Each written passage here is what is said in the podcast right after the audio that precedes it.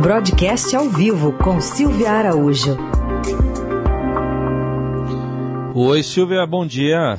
Oi, Raíssen, bom dia. Bom dia, Carol. Bom dia, ouvinte Eldorado.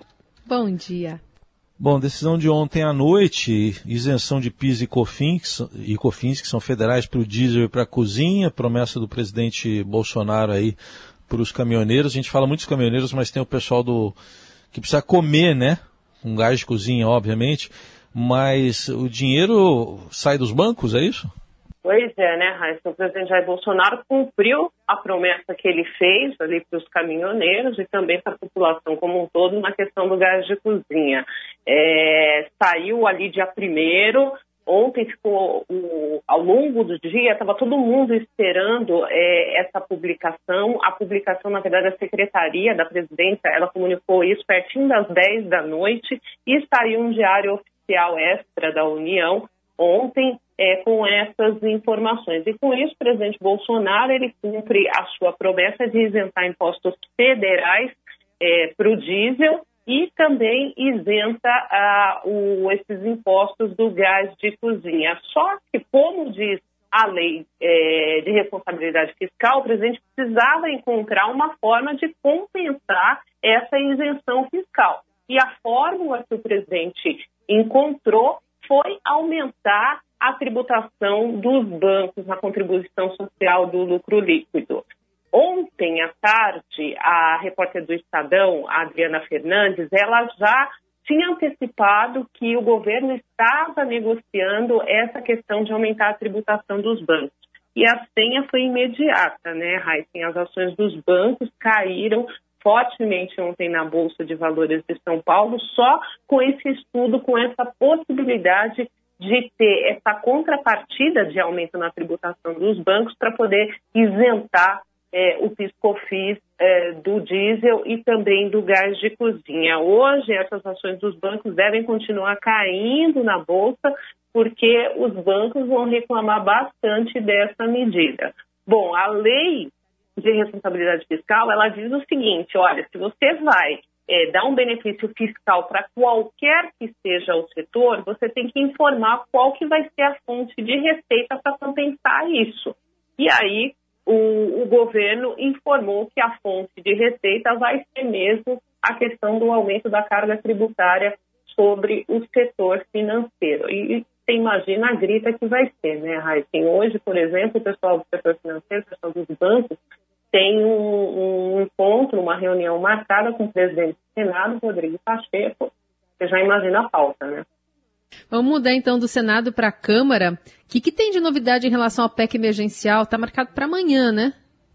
É, e é no Senado também, Carol. A primeira ah, é verdade, fase da, a, a, primeira fase aqui é tanta coisa que tem ali no Senado e na Câmara para discutir nesse momento que a gente fica até meio confuso. Mas na realidade essa primeira parte é no Senado e depois de aprovada no Senado, aí sim ela tem que passar em dois turnos também na Câmara. O que, que acontece com a PEC emergencial? Na realidade, a PEC emergencial ela se tornou a PEC do auxílio emergencial, porque essa PEC já foi mais desidratada do que qualquer coisa. Vocês lembram que a grande discussão aí, é, até o final da semana passada, era a, a questão dos recursos, né, da desvinculação dos recursos para a saúde e para educação.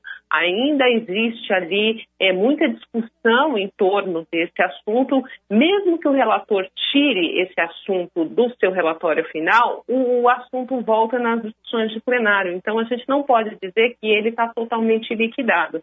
Só depois das votações em plenário é que a gente vai entender se essa desvinculação dos recursos de saúde e educação vai vigorar ou não vai vigorar. O fato é que a PEC emergencial, que se tornou, como eu disse, PEC do auxílio, nesse momento, é, os, os parlamentares estão concentrados em encontrar ali nessa, nesse dispositivo que vai emendar a Constituição, uma fórmula de se encontrar recursos para pagar o auxílio emergencial prometido, né, Carol? Desde dezembro do ano, no final do ano passado, de dezembro, se ele continuaria ou não nesse ano. A gente já está no terceiro mês do ano e você já tem aí um gap nesses pagamentos de auxílio emergencial e as pessoas estão precisando desses recursos A ausência desses recursos, inclusive, está levando a economia a caminhar a passos lentos nesses dois primeiros uh, meses do ano de 2021.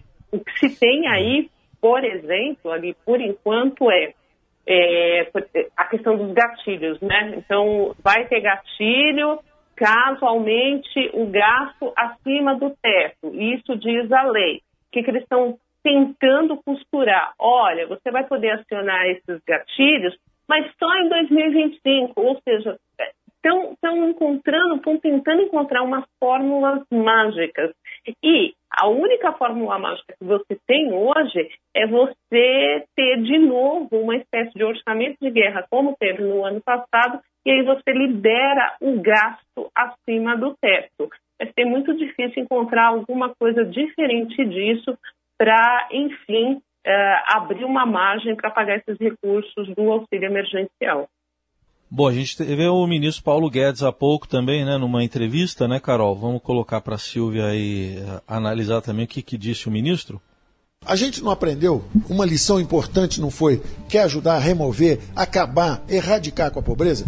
Dar dinheiro para o pobre? Então vamos fazer isso. Vamos fazer um programa de transferência de riqueza na veia. Pega os 20, 30% mais pobres da população brasileira e fala assim: o petróleo é nosso? É. Então toma aqui sua parte. Pega os mais pobres, vamos dar um pedaço para eles. Vamos dizer que é deles. Que aí a empresa é o seguinte: ou paga dividendo para eles, ou então vende e dá o dinheiro para eles. O que não pode é ficar dando prejuízo para eles. Silvia, o Paulo Guedes, nessa entrevista que deu a um podcast, né, falou também sobre auxílio emergencial, deu esse contexto aí sobre é, dar dinheiro aos pobres. Estava abrindo o coração, né?